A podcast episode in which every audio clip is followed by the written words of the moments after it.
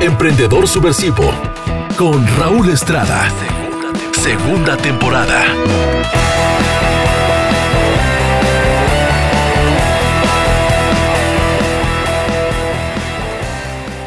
Hola, hola amigos, ¿cómo están? Soy Raúl Estrada y ahora les presento la segunda temporada de Emprendedor Subversivo. Y sí, estamos arrancando este 2021 con la mejor de las actitudes y antes de presentarte este programa, deseo que todos tus deseos se logren en este 2021 aprendiendo de todo lo que nos dejó el año pasado. Un año de cambios, un año donde tenemos que reflexionar que lo más importante hoy por hoy es la vida misma y la salud. Un año que nos ha dejado muchísimas lecciones donde al final del día nos damos cuenta que a veces estamos persiguiendo lo que necesitamos más allá de lo que ya tenemos para ser felices.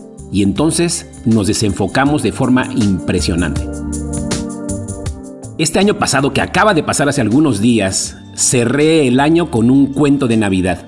Y ahora voy a abrir esta segunda temporada platicándote un cuento también para invitarte a reflexionar qué es lo que estás haciendo para lograr resultados y de qué te estás perdiendo y lo que puedes perder cuando en realidad no estás siendo muy enfocado y consciente de lo rico que ya eres. Así que te cuento, vámonos a conocer al Lencho. Y este cuento se llama ¿Y ahora qué hago con estas chingaderas?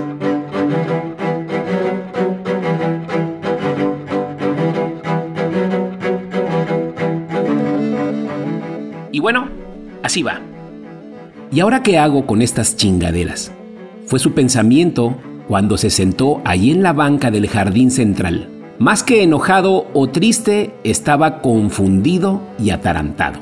El lencho, como le decían sus amigos, al principio vivía en un pueblo de hacer mandados en una vieja bicicleta que le había regalado un gringo antes de irse a los Unites.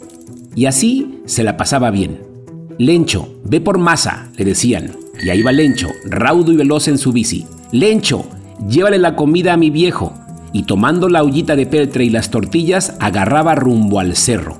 Lencho, avísale al maestro que hoy no va mi Juanito porque está malo.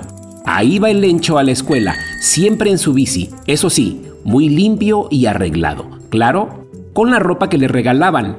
En aquella época no se conocían los bazares y daba pena vender la ropa usada. Siempre se regalaba al más necesitado y el más necesitado del pueblo era el Lencho. Pero un día, Lencho se fijó en la Lupe. La Lupe en el Lencho. Eso no se sabe. Y entonces ya no usaba mucho la bici. Ahora se iba caminando con su bici al lado, caminando al lado de la Lupe. Plática y plática de tan rápido que eran para los mandados, se volvió lento y escurridizo. Luego se sentaba en la piedra que estaba en la entrada del pueblo, a piense y piense. ¿Y si le digo a la Lupe que se junte conmigo? ¿Y si luego? ¿Y si me dice que sí? ¿Con qué la mantengo? Ese era su dilema, hasta que un día, sin pensarlo mucho, se aventó. Y le propuso a la Lupe que se fuera a vivir a su cuarto, ese que tenía ahí en las afueras del pueblo. No tendrían pachanga, pues no había lana, pero Lupe sí exigió que fueran ante el padre Matías para que les diera la bendición y así, un lunes muy tempranito, fueron a la iglesia, ella con su mejor vestido y un paliacate rojo sobre su cabeza a modo de velo. Los seis amigos de Lencho y don Jacinto que la hizo de padrino, se rieron cuando vieron llegar a Lencho bañado y con lo que quería ser su peinado. Pero los tercos pelos insistían en estar parados y desordenados, y eso sí, con su inseparable bicicleta. Después de la bendición, fueron a la tienda donde el padrino disparó las cervezas y se fueron Lencho y la Lupe contentos a su nuevo jacal.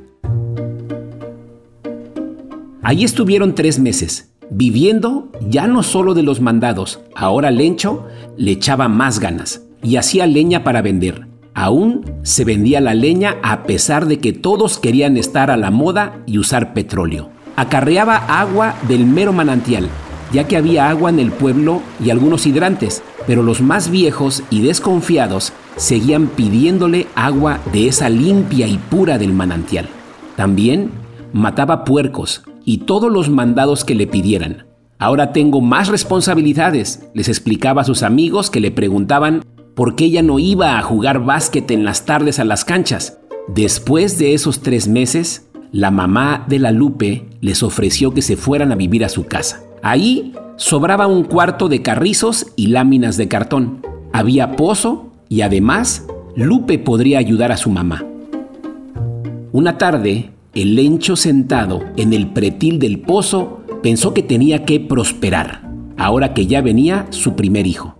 Ojalá que fuera niño, pensaba el lencho, y lo platicó con la Lupe. Se decidieron. Él se iría a la capital a trabajar y ganar dinero, mientras Lupe viviría con su mamá que le daría comida y casa.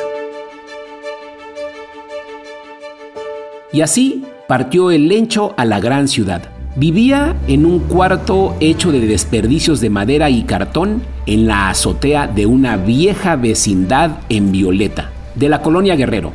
En esa colonia vivían casi todos los paisanos.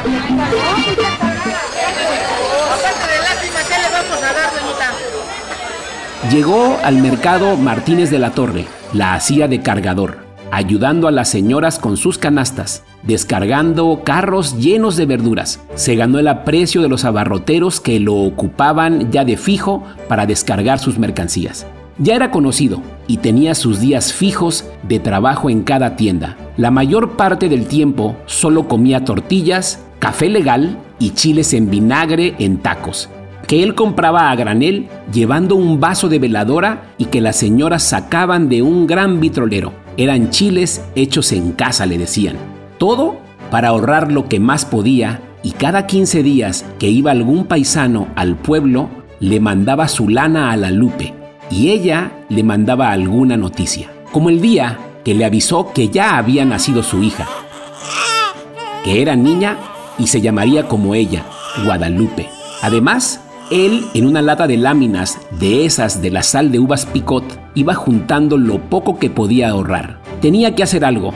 No podía regresar al pueblo con las manos vacías. Seguía mandándole dinero a la Lupe y ella a su vez alguna noticia. Ahora ya escrita en una hoja de papel, contándole cómo estaba la niña, cómo estaba la familia y cómo estaba el pueblo.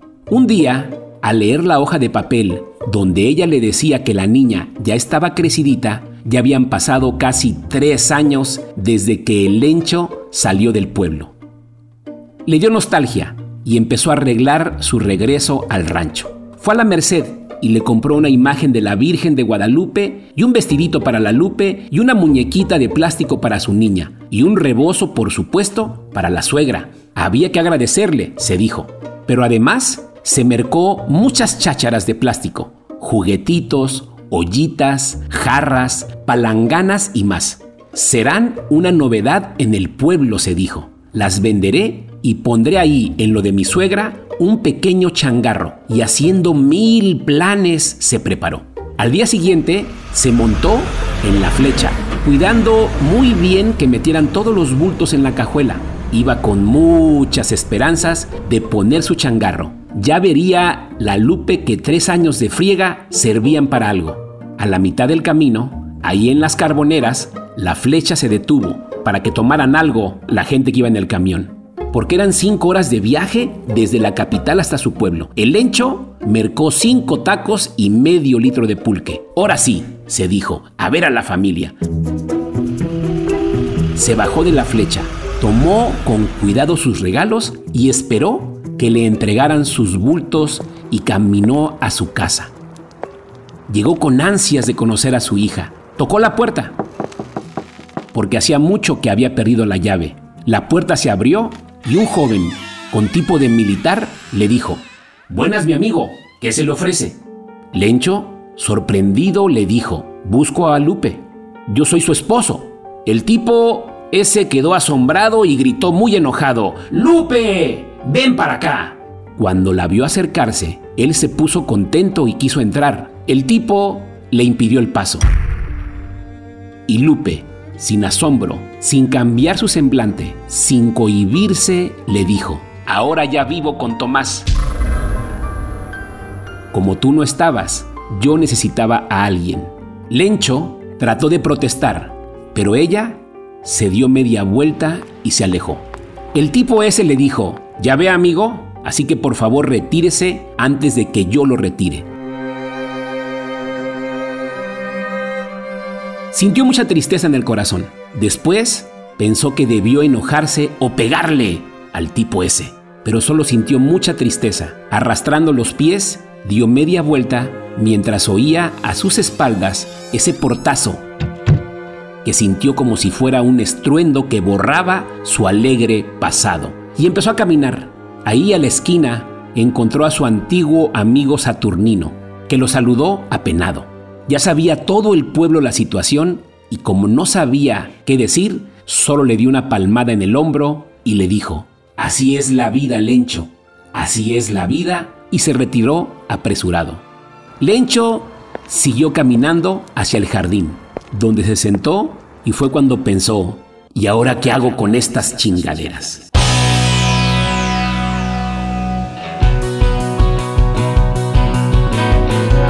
Como se dan cuenta, este es un cuento que nos habla de cómo las prioridades que tenemos no tienen que ver con lo que realmente existe en nuestro entorno. Lencho sacrificó el amor de la Lupe y el conocer a su hija por buscar darles un mejor sentido, y al final del día no se logró. A veces desperdiciamos mucho tiempo buscando tener los recursos para tener más dinero, para tener más cosas y descuidamos lo que más importa en la vida. Y cuando te das cuenta que la vida se puede ir en un suspiro, es cuando te das cuenta si realmente ha valido la pena todo lo que has hecho. Este año 2020 nos dejó muchísimas lecciones de que tenemos que cambiar, pero sobre todo nos dejó el dolor de muchos familiares, amigos y conocidos que hoy no están con nosotros. Personas que se nos adelantaron y que al conocernos y darnos cuenta de todos sus planes, de todo su esfuerzo, de todo lo que hacían, hoy simplemente ya no están. Por eso inicié con este cuento, esta segunda temporada de Emprendedor Subversivo, para invitarte a reflexionar, a que aprendas a disfrutar del proceso, a que goces cada día como si fuera el último y a que te des cuenta que tus resultados son consecuencia de tus acciones y que te des cuenta que hoy, con lo que tienes, ya eres rico y probablemente no te has dado cuenta. Amigos, soy Raúl Estrada. Esto fue Emprendedor Subversivo en su segunda temporada. Y ya te la sabes, si te gustó el programa, qué bueno. Y si no te gustó, te aguantas. Nos vemos el próximo viernes y recuerda que el único vicio es el exceso. Así que métete lo que quieras, no más no abuses. Feliz año nuevo. Chao, chao. Emprendedor Subversivo con Raúl Estrada. Segunda temporada. Segunda temporada.